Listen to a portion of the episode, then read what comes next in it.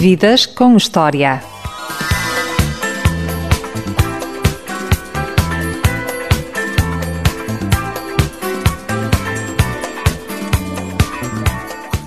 Na emissão de hoje vai ficar a conhecer melhor a vida e algumas aventuras e desventuras de um dos melhores fadistas portugueses de sempre, João Braga. Boa tarde, João Braga. Boa tarde.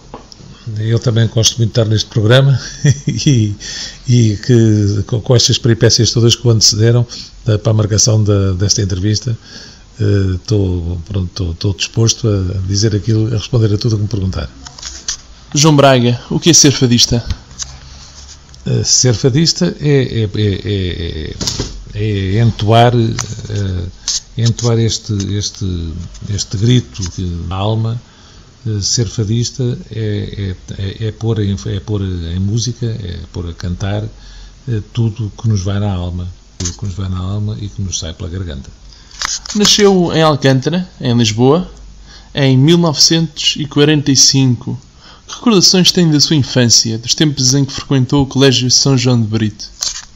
Tenho as melhores, até porque foi no Colégio, no Colégio São João de Brito que pela primeira vez pus eh, em, em ação uh, os dotes com que a natureza me, me, me presenteou. Uh, Estou-me a referir a cantar, claro. Aos nove anos, fiz a estreia no coro do colégio. Você está bem documentado. Foi no coro do colégio, na, na, inauguração da cripta do Colégio São João de Brito, com todas as. Era o, o mais novo do coro, mas. E fui escolhido pelo Padre Ferreira da Silva para, para ser o solista, a cantar cânticos em latim. É uma coisa muito bonita. Em que medida a educação católica influenciou a sua vida no dia a dia? Bom, em, em, criança influenciou bastante até a adolescência. A partir da, da adolescência parti para, para conhecer outras religiões, para saber, para tentar perceber porque é que estava naquela e se ia continuar naquela.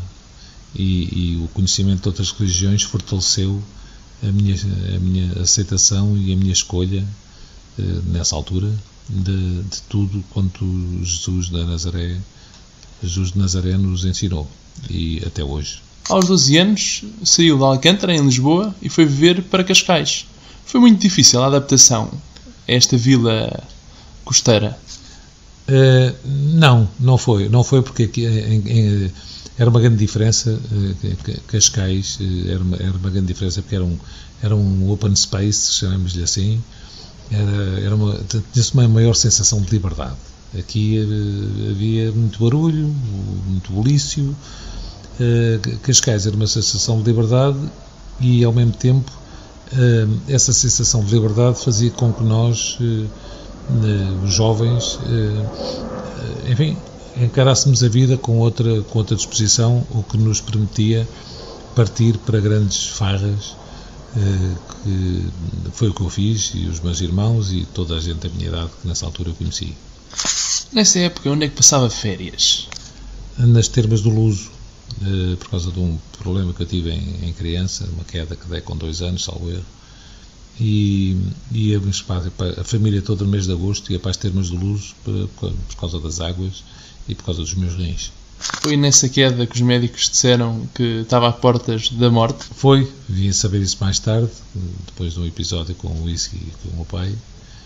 E, e, foi nessa queda que eles disseram, uh, disseram aos meus pais, primeiro, uh, achavam que, que eu não, não, me safava. E depois disseram que eu tinha de ter uma vida muito calma, senão não, não, não chegaria ao homem. Mas tive tudo menos uma vida calma. Foi, pois, porque quando, quando, quando, por acidente o meu pai me teve de dizer isto, comunicar-me esta, esta sentença do Dr. Carlos Salazar de Souza, que era o pediatra, uh, o efeito que, que ele pretendia, que era assustar-me, obviamente, deu, deu o efeito ao contrário. Eu disse, ah, é, não chega ao homem, então vamos a isto. E atirei-me à vida com unhas e dentes e tudo o que eu pude para vivê-la antes, antes de não, de não chegar ao homem. Se tivesse de definir a sua família a nível de estatuto, como definia? Era uma, uma família uh, burguesa, sem problemas financeiros, graças a Deus, e ao meu pai. E, e pronto, a minha mãe naquele tempo não, não, não trabalhava, era professora de piano, dava aulas em casa e não, não trabalhava, quem trabalhava era o meu pai. E vivíamos bem, em bons colégios nós, os filhos, as férias eh, nunca nos faltava nada, de roupa também não, de comida também não. Éramos uma família que vivia bem, graças a Deus. Na escola era bom aluno? Na escola era ótimo aluno. Era um aluno de 20. Naquele tempo era de, de 0 a 20. Né? E era aluno de 20. Eh, tinha, nunca fui, curiosamente, eu nunca fui um grande estudante, no sentido de, de estar agarrado aos livros mas eh, era um estudante nas aulas, como tenho uma memória eh, um bocado invulgar, era, nas aulas estava com uma atenção extrema. Nem, eu sempre gostei de brincar, menos nas aulas. Nas aulas, sempre que colegas meus se punham com brincadeiras ou desafiaram para isso ou aquilo, eu punha-os na ordem e dizia: Não me aborreças, que eu estou a ouvir o que o professor está a dizer. E então como fixava as coisas que eu via e, e, tentava compreender e quando não compreendia fazia perguntas, nunca, ficou, nunca, nunca, nunca fez o meu género ficar calado. E já nessa altura, quando eu não percebia bem o que ele estava a dizer, eu sou doutor, desculpe lá, ou sou doutora, fosse quem fosse, não importa se explicar outra vez que eu não percebi. Então fixava tudo e depois nos testes a coisa saía bem. E quais eram as suas disciplinas favoritas? As letras ou os números? Nas letras as letras. Eu, eu, os números para mim era uma, uma obrigação, era um sacrifício, digamos assim. Eu gostava da matemática por causa daqueles desafios, eh, porque eh, eu fazia contas e faço contas de cabeça com uma facilidade muito grande, e, e eh, sejam elas quais forem, multiplicar, multiplicar dividir, somar, diminuir, subtrair, seja o que for, faço-as com muita frequência e, e até no meu dia a dia. E já nessa altura fazia, claro, e, e portanto achava aquilo desafiante, percebe? E eu gosto de desafios e achava desafiante, mas não era uma coisa que me, que me desvanecesse, não era uma coisa que me entusiasmasse, entusiasmavam assim história e as línguas, sobretudo a portuguesa, mas também o inglês e o francês, mas acima de tudo a portuguesa por causa da literatura e já, e já então por causa da poesia. E o gosto pela música foi dado através da sua mãe, que era pianista? Pois, quer dizer, a, minha mãe ajudou-me, ajudou-me bastante a gostar de música, porque ela, ela tocava muitas coisas de Chopin e, e eu gosto muito de Chopin. Não sei, se, não sei se é por ter começado na, nessa altura, mas gosto muito de Chopin e, e ela tocava muito bem, e, e, tocava muito bem e muito. Eh, de maneira que eu habituei-me desde muito cedo a, a, a, gostar do piano, mas a, a queda para a música eu acho que foi uma coisa que aconteceu-me naturalmente. Exatamente por causa da facilidade que eu tinha desde muito cedo de cantar. Eu lembro que a primeira aula que eu tive de canto coral, a professora começava a treinar os meninos todos e a dizer isso, com, com seis anos Sempre do, ré, mi, fá, sol, lá, si, do, si, lá, sol, fá, mi, ré, dó. E então, e punha, punha só o piano para eles fazerem isto. E eu cheguei-me lá e não esperei que ele desse as notas e dei-o as notas todas. E ela ficou espantadíssima. de que tinha, tinha uma predisposição natural, nasci com a voz colocada, que é uma sorte, enfim, é um, é um golpe de sorte muito grande. Nasci com, com a voz naturalmente colocada e com um ouvido absoluto. Que tem também os seus inconvenientes, porque, por exemplo, para dormir é um bocado desagradável porque é para absorvo os sons todos, percebe? É mínimo som assim um bocadinho mais forte eu acordo. E ninguém acorda cá em casa a não ser eu. Mas isso às vezes dá-me mal, mal dormir, maus sonos. Eu pegava agora nesta parte musical e íamos fazer a nossa primeira pausa. Eu combinei no início da entrevista uhum. com o João ouvir várias músicas. A playlist hoje do programa é do João Braga, é uma playlist eh, muito boa, certamente. Um prazer para si que está desse lado do som. Íamos ouvir a primeira música. O que é que vamos ouvir, João Braga? A primeira música pode ser talvez o primeiro fado que eu gravei, que é um do Fado Alberto, uma música do Fado Alberto, um poema muito bonito do João Fezes Vital. Eu sempre dei muita importância à, à palavra chamado Saudades da Tua Voz. para ouvir e desfrutar o primeiro fado de João Braga. Isto não é qualquer rádio nem qualquer programa que está-se a luz de emitir esta música. Até já!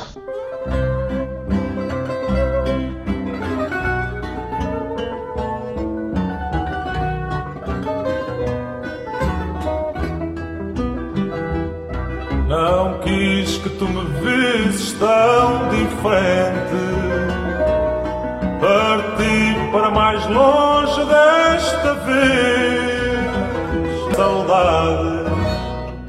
E de novo à conversa com um dos melhores fadistas portugueses de sempre, João Braga, convidado desta emissão. Estivemos a ouvir o seu primeiro fado. Agora vamos continuar à conversa e a conhecer melhor este grande nome da música nacional. João passou a adolescência entre Cascais e Lisboa. Certamente muitas noites loucas, muitas aventuras viveu no início quando começou também a cantar o fado nestas duas localidades. É verdade, é verdade porque nós, eh, naquela zona de Cascais, Estoril, sobretudo Cascais e Estoril, eh, aliás, foi lá que comecei a cantar fado. Eu cantava outras coisas, cantava músicas do meu tempo, daquele, daquela altura, de, que, que, entusiasmavam a juventude. Eu, com 13 anos, foi quando começou o rock and roll eh, a ser conhecido em Portugal. De maneira que com 16, 17, 18 era o que eu cantava, não é? O que eu ouvia, o que eu consumia e cantava. E depois, por acaso, com uma menina americana, que eu tinha 18 anos na altura e ela tinha 16, eh, e eu tinha uma espécie de um namoro com ela. Era assim uma coisa muito, muito solene, mas eh, uma espécie de um namoro.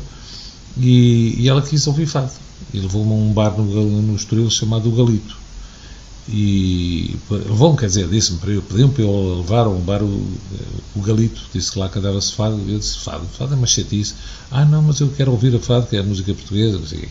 E eu lá fui ouvir, fui ouvir, vi aquela malta de, a, a cantar, porque ela era filha de, uns engenheiro, de um engenheiro americano que havia muitos em Cascais naquele tempo, viviam, foram todos viver para Cascais por, por razões de proximidade uns dos outros, julgo eu, eh, que eram, estavam cá a fazer a ponte Salazar, que depois, eh, que, aquela que me deram o nome. E então, esta minha amiga é que me obrigou a ir ao Bar Galito listen to fado, como ela dizia. E fomos ouvir fado. Fomos ouvir fado e depois, quando vi aquela rapaziada que estava lá a cantar, cantava um bocadinho assim com, enfim, com os pés, eu disse: Espera aí, toda a gente sabe quadras. Quando eles estavam numa espécie de desgarrada, que não era desgarrada porque eram quadras, quadras eh, feitas, já conhecidas. Todas nós sabemos quadras e eu apanhei-lhes o toque, a maneira de estar a cantar, que é uma coisa eh, mais ou menos rudimentar, e abalancei-me e sabia quatro ou cinco ou seis quadras e tive de cantá-las para aí eh, dez vezes cada uma nessa noite, porque cada vez chegava a malta nova, pá, tens de ouvir aqui um miúdo, pá, com 18 anos, o gajo a cantar e tal. E pedia, pá, canta lá, entra lá aí na descarrada e canta lá aquelas quadras. E, e pronto, e foi o começo, foi assim, eu achei piada aquilo. E foi assim que de, de, o meu, a, minha, a minha entrada nos meios fadistas. Mas depois, naquela zona, eram zonas de praia, a Praia do Tamariz, a Praia da Conceição, a Praia da Rainha, a Praia do Guincho, tudo aquilo, aquelas praias todas, atraíam muitos turistas e, sobretudo, muitas turistas. E, e, e elas achavam piada aos, aos, locais, aos indígenas, que éramos nós. E, e pronto, e, de maneira que era, criaram programas atrás de programas e, e, era muito divertido porque tudo, tudo isto se passava com alguma limpeza na, dentro da cabeça, percebe? Portanto, não, não, não era para. Não, não, eh, e, por exemplo, inevitavelmente, nós passávamos a vida no cinema, que eu, era uma coisa que estava muito na moda, e no cinema ensinavam-nos duas coisas: a fumar, porque os, os atores e as atrizes, os nossos ídolos, eh, em qualquer situação que estivessem, num iate, na praia, no escritório, na cama, fosse, estivessem onde estivessem, estavam sempre a fumar. E nós só tínhamos uma ideia que era chegar ao intervalo para sacar um cigarro. E, e, e a outra eram cenas de pancadaria.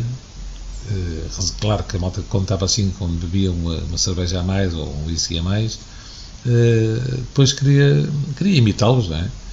E, e, havia uma cena de pancada, mas era naquela base do levanta-te que não batem tipos que estejam no chão. Hoje em dia eram logo pontapés da cabeça e aquelas coisas tremendaças que naquele tempo não, naquele tempo havia um fair play, digamos assim, até nessas cenas de pancadaria, havia um fair play que nos obrigava a, a respeitar o antagonista. Foi nesta altura que começou a frequentar o curso de Direito. no meio deste cenário todo, eh, acabei o curso dos liceus e, e, e, era uma das minhas paixões, a justiça. Não sei se era. Eu com, eu com 12, 13 anos era muito alto. E os miúdos da minha idade, que eram muito mais baixos do que eu naquele tempo, que havia tipos muito altos, não é como hoje, que é, que é, é uma coisa frequente ver-se, naquele tempo tipos muito altos não era assim uma coisa muito muito habitual, de maneira que, muito, muito corriqueira, de maneira que essa miudagem, quando era, por exemplo, fugiam dos mais velhos que lhes queriam bater, vinham-se esconder atrás de mim. E não sei se foi por causa disso, eu costumo dizer que é por causa disso, porque deu assim um certo. Pronto, puxou-me um bocadinho para, para, para, a coisa das leis e da, das justiças e das injustiças. Sempre fui contra isso, percebe? Contra as injustiças, sobretudo. Sempre me revoltaram muito e me indignaram muito. E talvez por isso, por essa minha faceta eh, do meu caráter, eh, me tenha decidido por, por ir eh, para Direito. Mas não terminou o curso. Frequentou, mas não terminou. Não, não, não quer dizer, que terminei o curso foi de fadista, porque, porque não, não, não eram compagináveis as duas coisas. Quer dizer, começava às, às, às, às 8 da noite, saía para, para a vida, não é? ouvia uma coisa que havia naquele tempo, que era um, um programa que era o Em Órbita, eh, no, rádio, no FM do Rádio Clube Português, do então Rádio Clube Português, eh, que era a altura que eu começava a fazer a barba, tomar o duche, arranjar-me, e lá para as 8 e tal eh, saía para as noites. E depois só chegava a casa às 7 da manhã, 8, 9, e, e depois tinha, tinha de descansar um bocadinho, né? depois estudar e aulas e tal, isto não não eram coisas compatíveis, de maneira que tive de escolher, porque é tal coisa como eu fazia. Eu podia ter feito as duas, mas podia ter feito as duas se não, se não tivesse aquela anátema sobre mim, aquela sentença de não chegar ao homem, percebe? aquela ameaça. E como eu queria chegar ao homem, com medo de não chegar ao homem, ia fazendo as asneiras todas que podia. E, e, porque se eu fosse um bocadinho mais moderado na, na borga, na, na pândega, eh, era capaz de me dar para me deitar um bocadinho mais cedo, digamos 5 da manhã, e, e, e, e, estudar e ir às aulas. Agora às 7, 8 e 9 da manhã era, não, as duas não, não dava. Hoje em dia arrepende-se de não ter terminado o curso? Não, não me arrependo por, por uh, tenho pena de não, porque eu gosto muito, continuo a gostar muito de, de, das leis e de direito e sigo as coisas, alterações ao código. Uh, já li, por exemplo, por exemplo, há uma coisa qualquer, agora é esta candidatura do FAD à Unesco.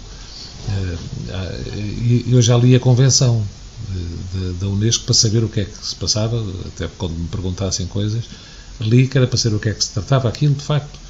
Eh, já fiz uma coisa que muito, muito poucos, tenho a certeza que muito poucos políticos eh, fizeram, eu digo isto porque basta ouvi-los falar, que foi ler o Tratado de Roma, para perceber melhor o que é este imbróglio da União Europeia, que para mim é uma espécie de Império Romano eh, dos nossos dias, só que sem, sem legiões, por enquanto, por enquanto sem legiões.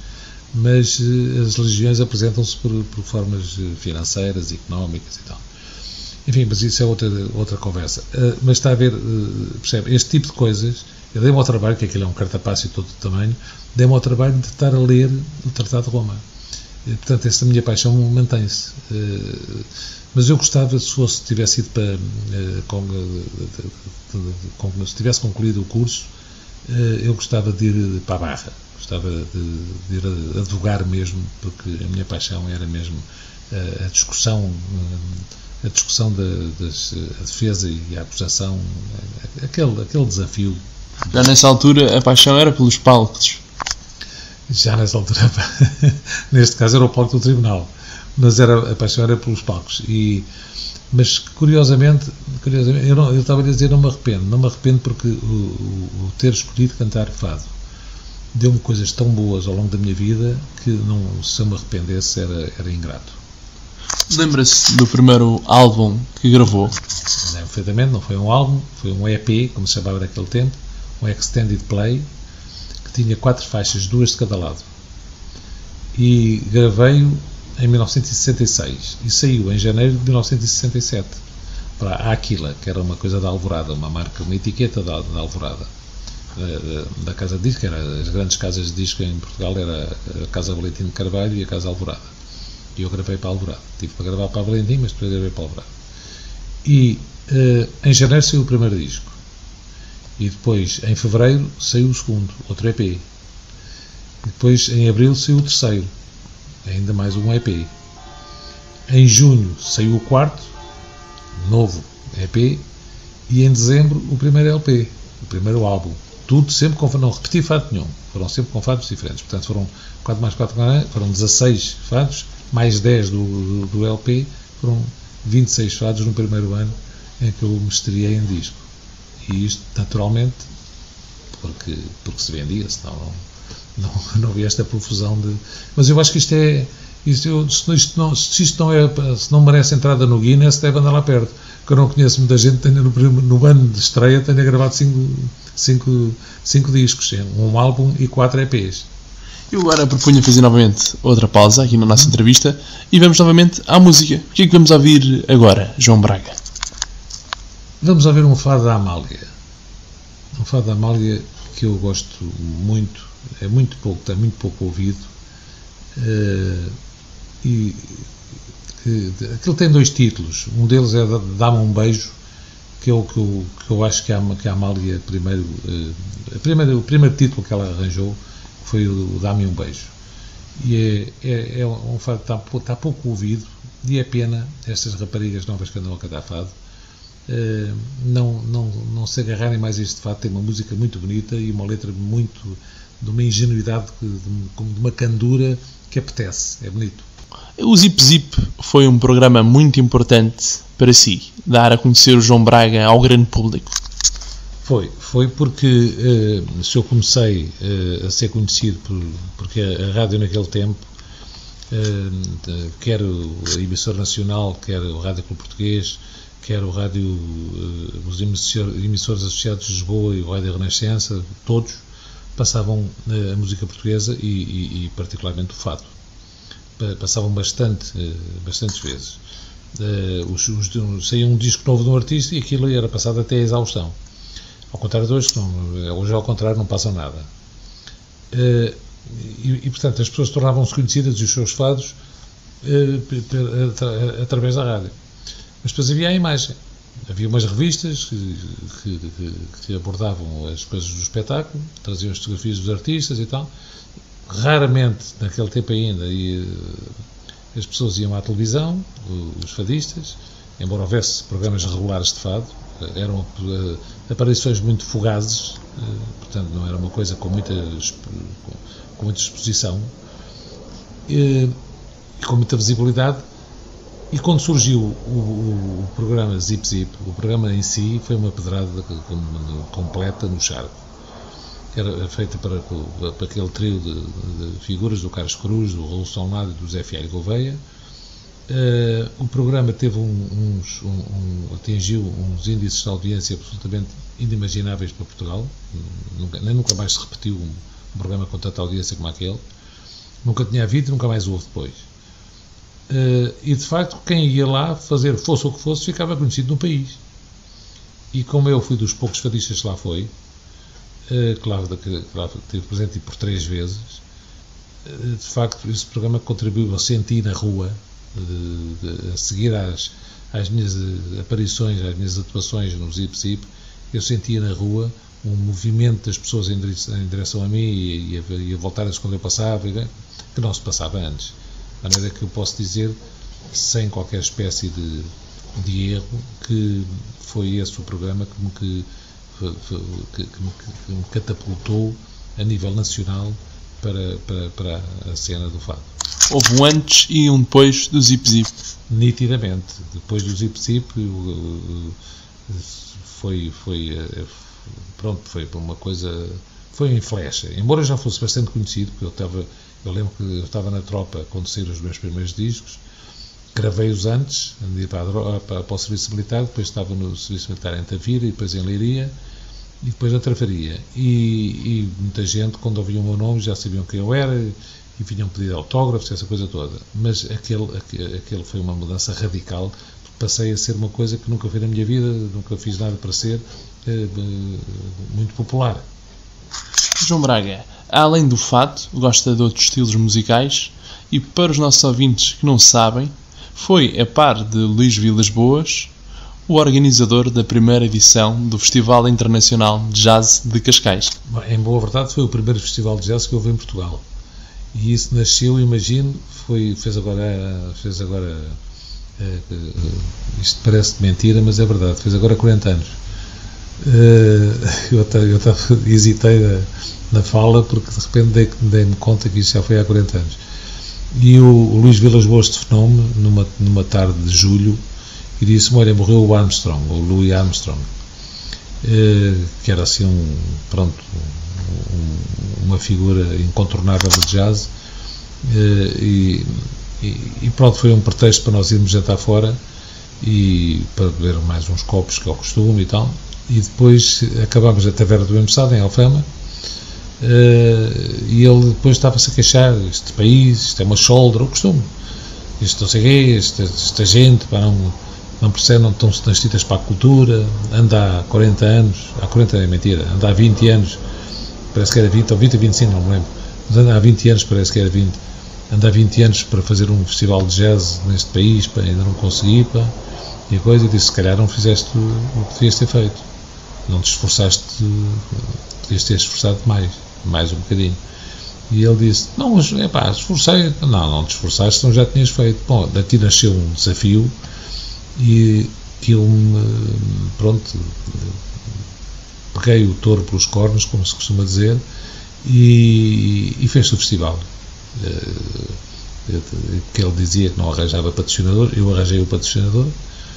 Eh, o patrocinador, eh, e como arranjei o patrocinador, disse-lhe que quem fazia o cartaz era eu. Eh, de maneira que juntei cá o Miles Davis, o Keith Jarrett, o Dizzy Gillespie, enfim, uma, uma figuras históricas do jazz mundial, o Thelonious Monk, o Art Blake, o, o Dexter Gordon, etc. E, porque eu nunca gostei de free jazz. Acho que aquilo é, é anti-música, não, não, não gosto daquilo. Uh, e ele de, compreendo que façam aquilo, que os músicos gostam sempre de fazer coisas originais, mas não gosto, para mim, são estética das coisas, não gosto. Estética musical. E, e, e o Vilas disse: é pá, desculpa lá, mas tenho de ter aí um grupo de free jazz. E eu, pronto, eu condescendi eh, e ele eh, convidou o Ornette, o Ornette Coleman, o quarteto do Ornette, com o Charlie Hayden no contrabaixo, que foi precisamente esse menino, Charlie Hayden, que nos trouxe problemas graves ao fazer dedicatória, fazer, fez uma dedicatória de um número que ia tocar a seguir aos movimentos de libertação uh, de Angola, Moçambique e Guiné. E isso acabámos, uh, pronto, eu tá, às quatro da manhã deitei-me e às seis e tal da manhã foram buscar, a PID foram buscar o Hotel Palácio onde eu estava a ficar, uh, para me levar para António Maria Cardoso para, para responder o que é que se tinha passado, pronto, para explicar o que era aquilo. Antes disso, houve lá chatice no, no pavilhão, porque uh, o comandante da polícia de Cascais uh, apareceu-me fardado, estava lá dentro desfardado, apareceu-me fardado, com bota alta, que era de cavalaria, e, e disse-me, trouxe-me lá, levou-me lá para fora, e lá fora estavam uns dois, dois autocarros com, com polícia de choque, e ele disse que ia mandar avançar aqui aquela gente toda, e eu disse, olha, não, se fosse assim não fazia isso, porque as cadeiras não são pregadas ao chão, as cadeiras do ringue, patinagem, né, onde se, onde se fez a plateia. E isto pode dar bastante isso todo tamanho e as pessoas agora estão a ouvir música, já passou aquela excitação da, da manifestação por causa da, da, da dedicatória daquele pateta e, e portanto não não coisa não não não estrague isto não não precipita aqui uma chatice muito grande e ele disse: Mas se houver, aqui, isto fica imediatamente, interrompe-se interrompe o festival. Pronto, e depois eu pensei que a coisa estava resolvida e não estava, porque foram buscar o hotel e, e levaram para, para António Maria Cardoso, onde já estava o, o Luís Vilas Boas, uh, e pronto, e depois atenderam às nossas razões, porque a ideia, quando lá entramos, o festival tinha sido suspenso e, e, quando lá saímos, levantaram a suspensão e pôde-se fazer, continuar com o festival e foi uma coisa fa fabulosa. Nessa altura, alguma vez pensou no impacto que ia ter este festival até aos dias de hoje? Eu achei que sim, porque havia muita gente a gostar de jazz em Portugal. porque eu, eu já tinha ido ver o, precisamente o Louis Armstrong uns, uns anos largos antes, eh, quase 10 anos antes, tinha ido uh, vê-lo e ouvi-lo ao, ao, Monumental. E aquilo estava a deitar por fora. Uh, sempre que vinham cá músicos de jazz, as, as pessoas iam, compravam bilhetes com grande antecedência e esgotavam as salas. E assistiam com grande entusiasmo. Portanto, eu tinha assim uns, um, um, uns indícios que a coisa ia correr bem. Uh, e tinha a certeza quando se fizesse o primeiro, depois aquilo ia, ia por aí fora, percebe? E, e foi o que aconteceu. Portanto, achei natural. É nessa altura que decide fundar uma revista de música. Foi, foi mais ou menos nessa altura, o Musicalíssimo, com um senhor que infelizmente já desapareceu, Vitor Direito, fundador do Correio da Manhã. E ele, naquela altura, era chefe de redação do, do, do, do Diário da República. não é o Diário da República, o Diário República era chefe de redação eh, quando era diretor o Raul Rego que, e o, o Vitor Direito eh, ao lado do, do, do República fazia eh, fazia era diretor do Volante um, um, jornal de esportes mecânicos as Fórmulas 1 rallies essas coisas e, e eu estava a trabalhar com ele na, na, na parte administrativa do, do Volante e propus-lhe fazer um jornal sobre música e espetáculos. E dei o título, registámos aquilo em nosso nome, fizemos uma, um, um jornal uh, de música, sendo que a primeira entrevista que fizemos foi ao Zeca Afonso, uh, nas páginas, que apareceu nas páginas centrais do Musicalíssimo, no seu número 1. Entretanto, dá-se o 25 de Abril e o João Braga foi, vai exilado para Madrid, em Espanha, onde viveu durante dois anos. Como era a vida nessa altura em Espanha? Como foi esse período da sua vida? Foi cerca de um ano e meio, não foram dois anos, foi cerca de um ano e meio, e foi um período muito complicado da minha vida, porque eh, eh, eu tive de, de me exilar, auto-exilar, porque foram uma casa, foram prender eu, por acaso, por sorte, não estava em casa. Os vizinhos avisaram que tinham ido lá do Copcon, que era a PID no 25 de abril, PID do MFA, eh, era a polícia política do MFA. Por razões que eu desconheço, que até hoje nunca ninguém me explicou, eh, foram-me lá buscar a casa. Quando me avisaram disto, eu fiquei espantadíssimo. Não estava metido em coisa nenhuma, nem, era, nem, nem, nem, era suposto estar, coisa, não havia nada para estar e nem sequer estava afiliado em qualquer partido, fosse ele de que género fosse, de que corrente fosse, e, e portanto assustei-me, porque aquilo era um ambiente naquele tempo que se vivia bastante complicado, e, e, e passei a fronteira em Badajoz. Passei com estratagema, mas passei ilegalmente, claro, porque não podia passar, tinha medo de passar, porque era um tipo conhecido, tinha medo de passar pela, pela, uh, com a cara à vista e passei clandestinamente e, e pronto, e depois fiquei um ano e meio até me dizerem uh, venha daí que foi o, foi um mal entendido mas não me explicaram em que é que consistia o mal entendido a única coisa que sei é que o, o, o tipo que fundou o Copcon um malandro que anda aí à solta chamado Hotel Sará Carvalho emitiu o mandato de captura em meu nome com o motivo da captura em branco. Portanto, uma pessoa chegava lá e podia dizer: olha, este tipo é procurado porque é catafado, então tem 1,87m de altura, ou não é do Sporting, sei lá, podia lá pôr o que lhe apetecesse, não é? E com isso eh, capturar-me. E eu, claro, como não tinha nada que me pesasse na consciência, não, não quis dar o prazer a esta, a esta corja de me emprisionar e, e fui-me embora. E como era a vida em Madrid? A vida em Madrid não era fácil. Não era fácil porque os madrilenos não perdem cabeça com fado. Gostam mais das suas coisas para se deslumbrarem com, com as coisas estrangeiras. Sobretudo naquele tempo, ainda mais. Muitíssimo mais. Infinitamente mais. De maneira que não foi fácil. Vi-me aflito para subsistir Uh, lá consegui, mas vi-me aflito para, subsistir e, e, não era fácil. Uh, e depois estar nas condições em que eu estava, pelas razões que estava, que ainda por cima não sabia quais eram, mas pelo, pelo que tinha dado origem à minha, à minha saída de Portugal, aquilo fez-me bastante mal. Eh, foi um tempo que eu. É um período que eu dispensava ter vivido na minha vida. Agora fazemos uma pausa e vamos para a música novamente e depois vamos para a última parte, à entrevista ao fadista João Braga. O que é vamos ouvir agora, João? Já que estamos a falar em, em Espanha, eh, podemos ouvir o, um, um cantador de flamenco, como eles dizem, eh, chama, chamado La Cigala, ou El Cigala, a cantar uma coisa, imagine, bossa nova, que é Eu Sei Que Vou Te Amar. Para ouvir e desfrutar, El Cigala a cantar bossa nova. A escolha é do meu convidado de hoje, o fadista João Braga. Eu sei que vou chorar A cada ausência tua vou chorar Por toda a minha vida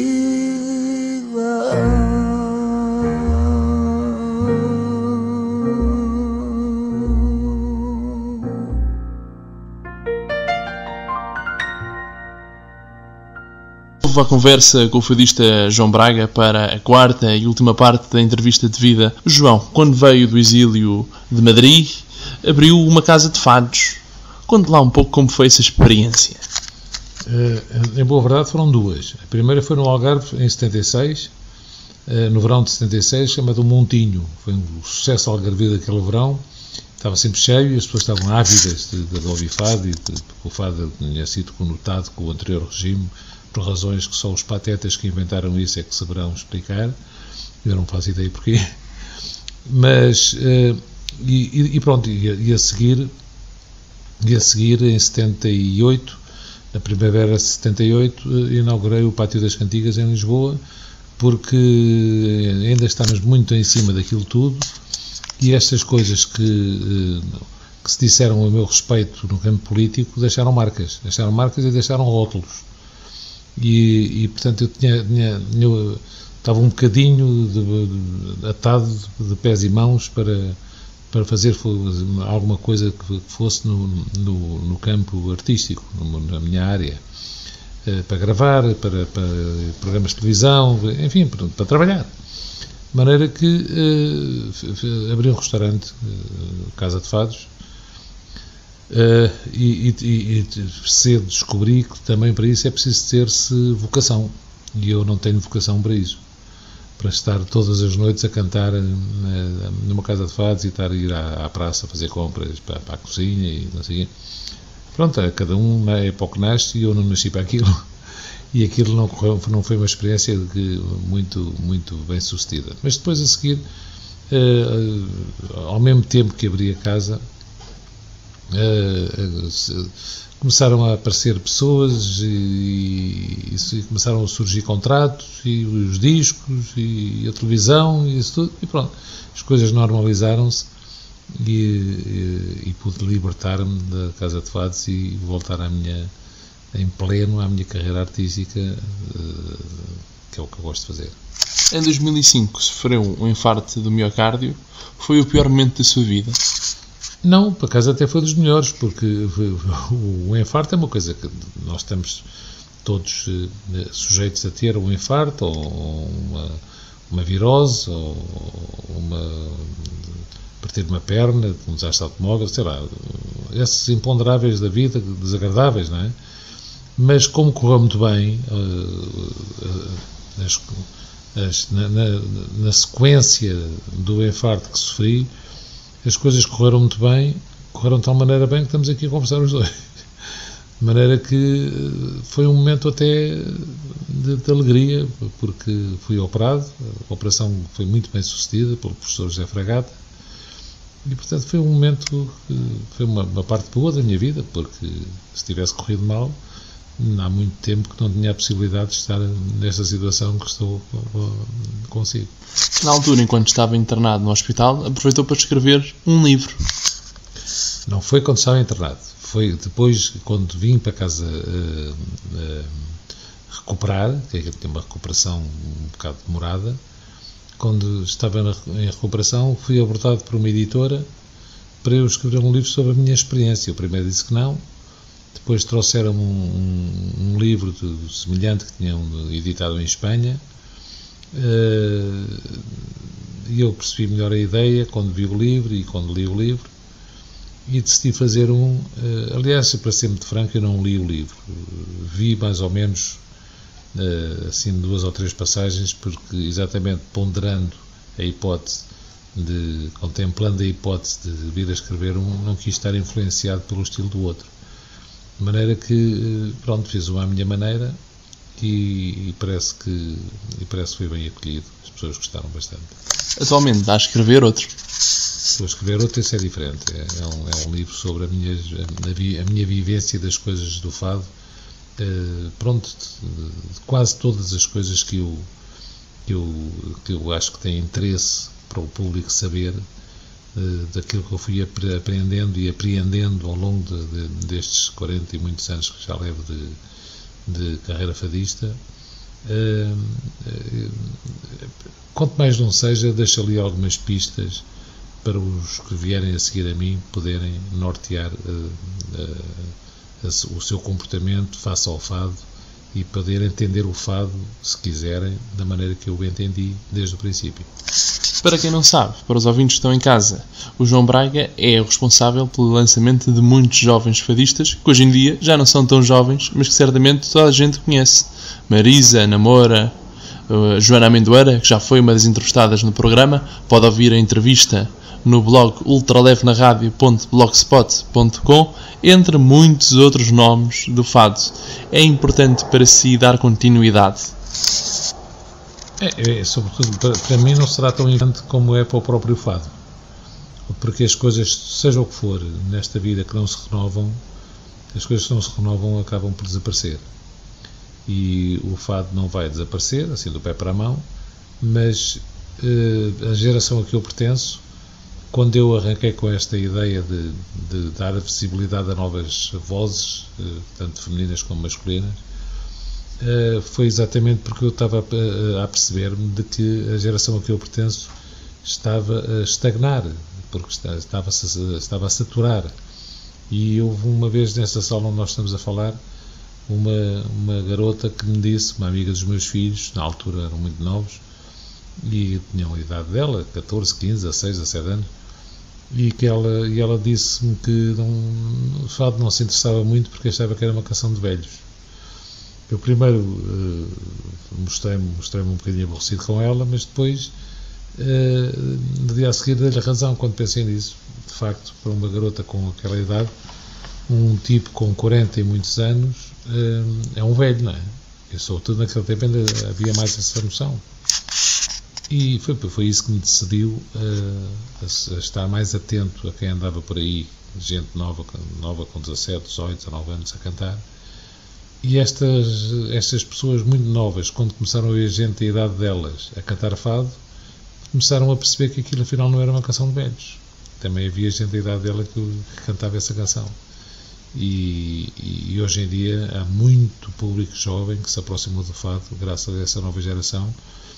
Falta aí muita gente, o Rodrigo Costa Félix, o Miguel Capucho, o António Zambujo, a Mariana Bobona, a Cátia Guerreiro, Mafalda Arnaud, há bem esses nomes que, que o Diogo uh, citou, há uma série deles que faltam aí, que também começaram comigo e que uh, Ana Sofia Varela, e que de facto hoje em dia uh, há uma variedade de intérpretes de fado. Eu acho que quem ganha mais do que isso não é nenhuma, nenhum indivíduo, quem ganha mais com isso é o fado, o próprio fado. É mais difícil ser fadista hoje em dia ou quando o João começou? É muito mais difícil ser hoje em dia. Muito mais. Uh, e porquê é que é muito mais? Porque naquele tempo, aqui, como já falámos há bocado, se, sempre que saía um disco, as rádios uh, disputavam a passagem daquele disco. Havia como uma espécie de uma competição a ver quem é que passava mais o disco. E isso fazia com que as pessoas uh, apreendessem as músicas de uma maneira mais eficaz do que hoje, que não ouvem a parte nenhuma, a não ser episodicamente num programa qualquer televisão, uh, que não chega para fixar muitas vezes a melodia? Portanto, era, naquele tempo, no meu tempo, era bastante mais fácil ser-se conhecido. Havia menos gente a cantar, eh, eh, porque também havia uma maior exigência, diga-se passagem, da parte de quem escolhia, de quem elegia, de quem criticava, eh, mas havia uma maior facilidade em se ingrar, porque uma vez reconhecida a qualidade, as pessoas que gravavam, as suas, as suas gravações eram amplamente divulgadas e hoje em dia não são. E como vê o futuro do fado em curto e médio prazo? O futuro do fado, enquanto houver pessoas a cantar fado como deve ser, não há mais nada que possa valer ao fado sem ser isto.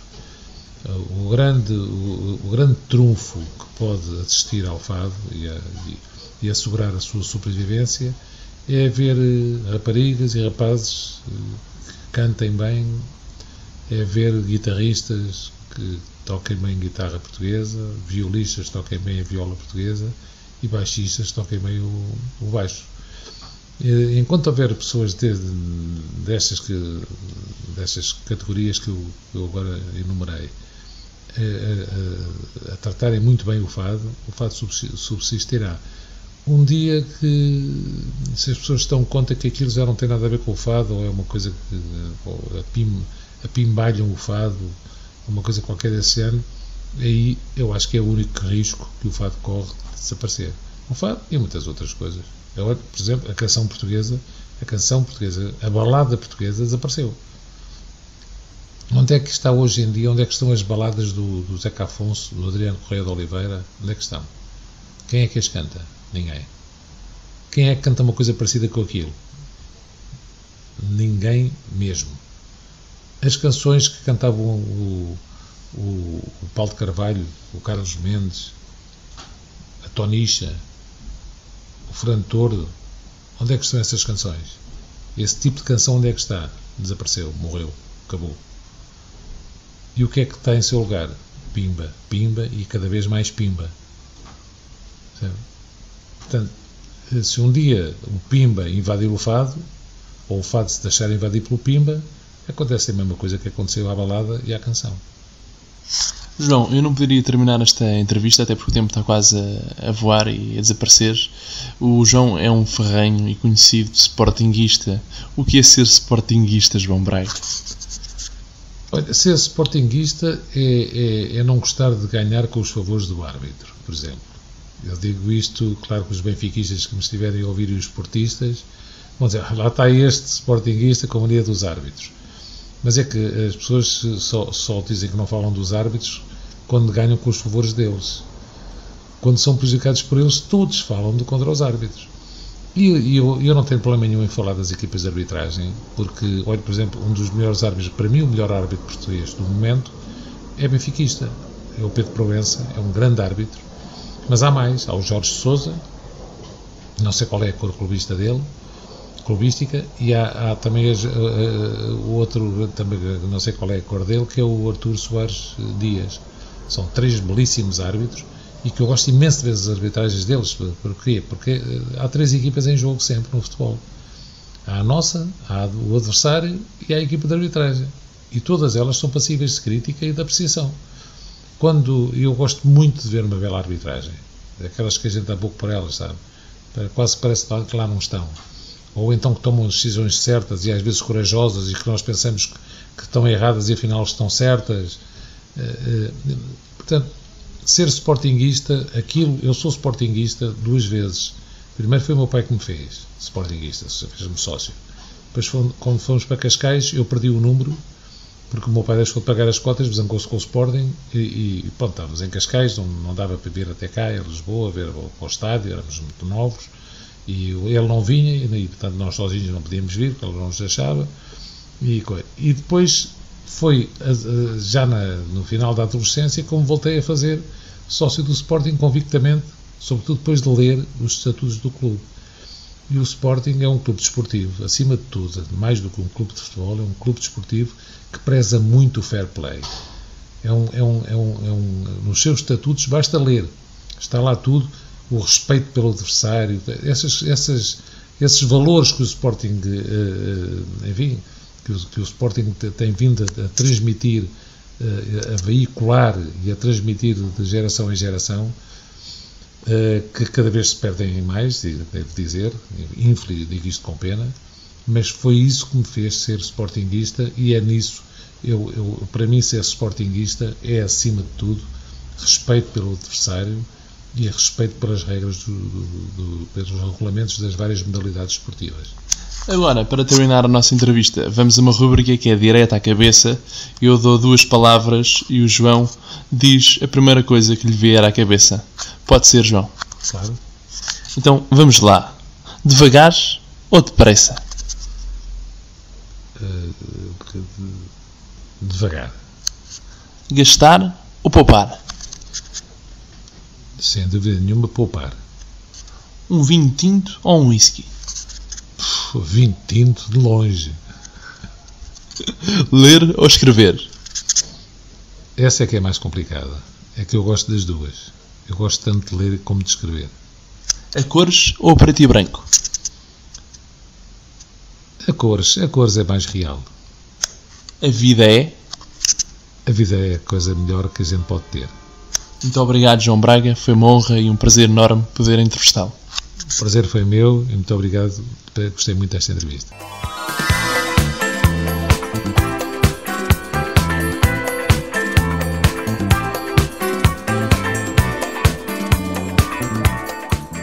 Eu sou o Diogo Marcelino e este foi mais um Vidas com História, a grande entrevista na rádio Ultra FM. Para ouvir em 88.2 ou então na internet sempre que quiseres em ultrafm.pt.